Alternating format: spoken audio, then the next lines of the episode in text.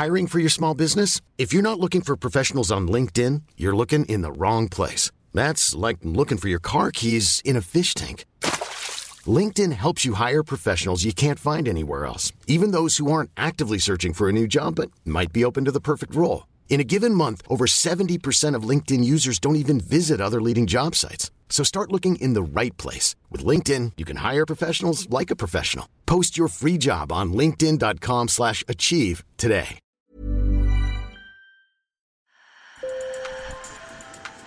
Bonjour. Hello. Hola. Marhaba bikoum. Sur le fil. Le podcast d'actu de l'AFP. Des nouvelles choisies pour vous sur notre fil info. Dans quelques jours, SLS, la méga fusée de la NASA, doit décoller depuis Cap Canaveral aux États-Unis, sauf problème de dernière minute. L'objectif est de faire le tour de la Lune et de revenir sur Terre. La mission Artemis 1 est la première étape du programme spatial américain qui doit permettre un retour des humains sur la Lune.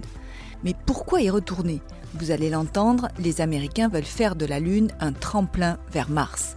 La reconquête de la Lune est bien sûr l'objet d'une rivalité géopolitique des grandes puissances.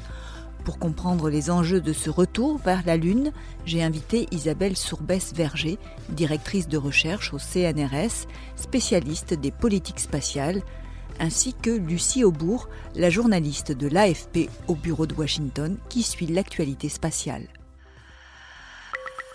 Sur le fil.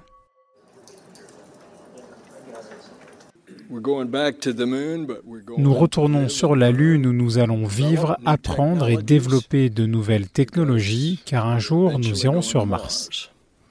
Bill Nelson, le patron de la NASA, le confirme, pas question de refaire un petit tour sur la Lune et de s'en aller, cette fois-ci, on parle d'y vivre.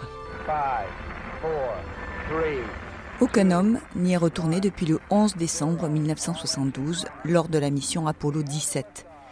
Lucie, tu suis l'actualité spatiale depuis Washington. Tu devrais bientôt assister au décollage de SLS, la fusée géante de la NASA, si ce n'est pas de nouveau reporté.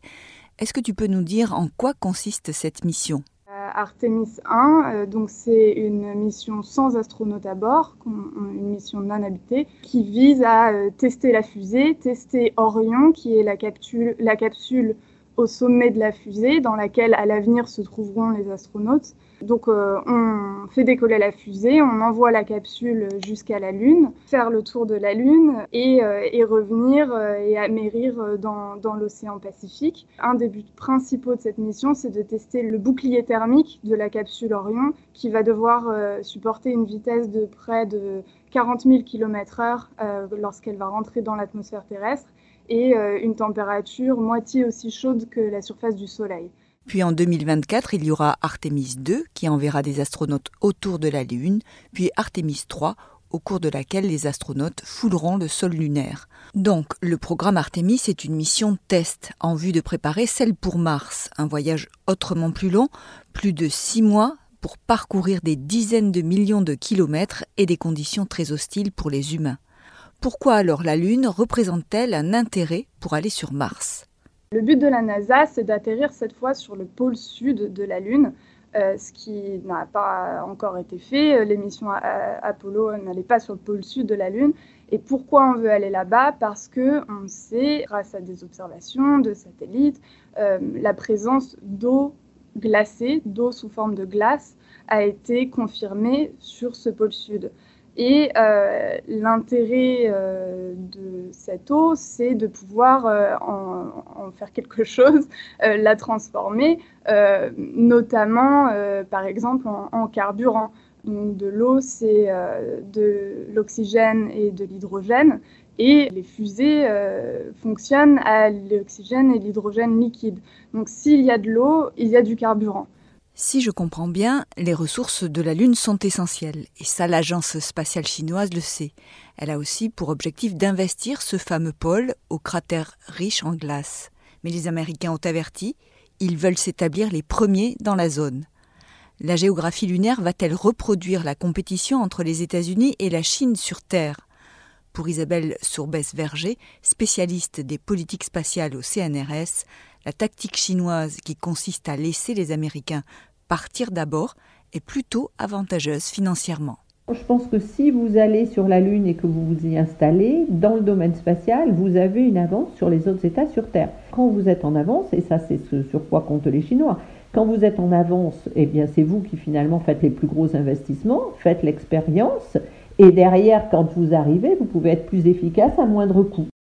Lucie Aubourg l'a dit, si on s'installe sur la Lune, c'est pour, entre autres, utiliser ses réserves d'eau le pays qui va les exploiter va prendre une avance technologique sur ses concurrents.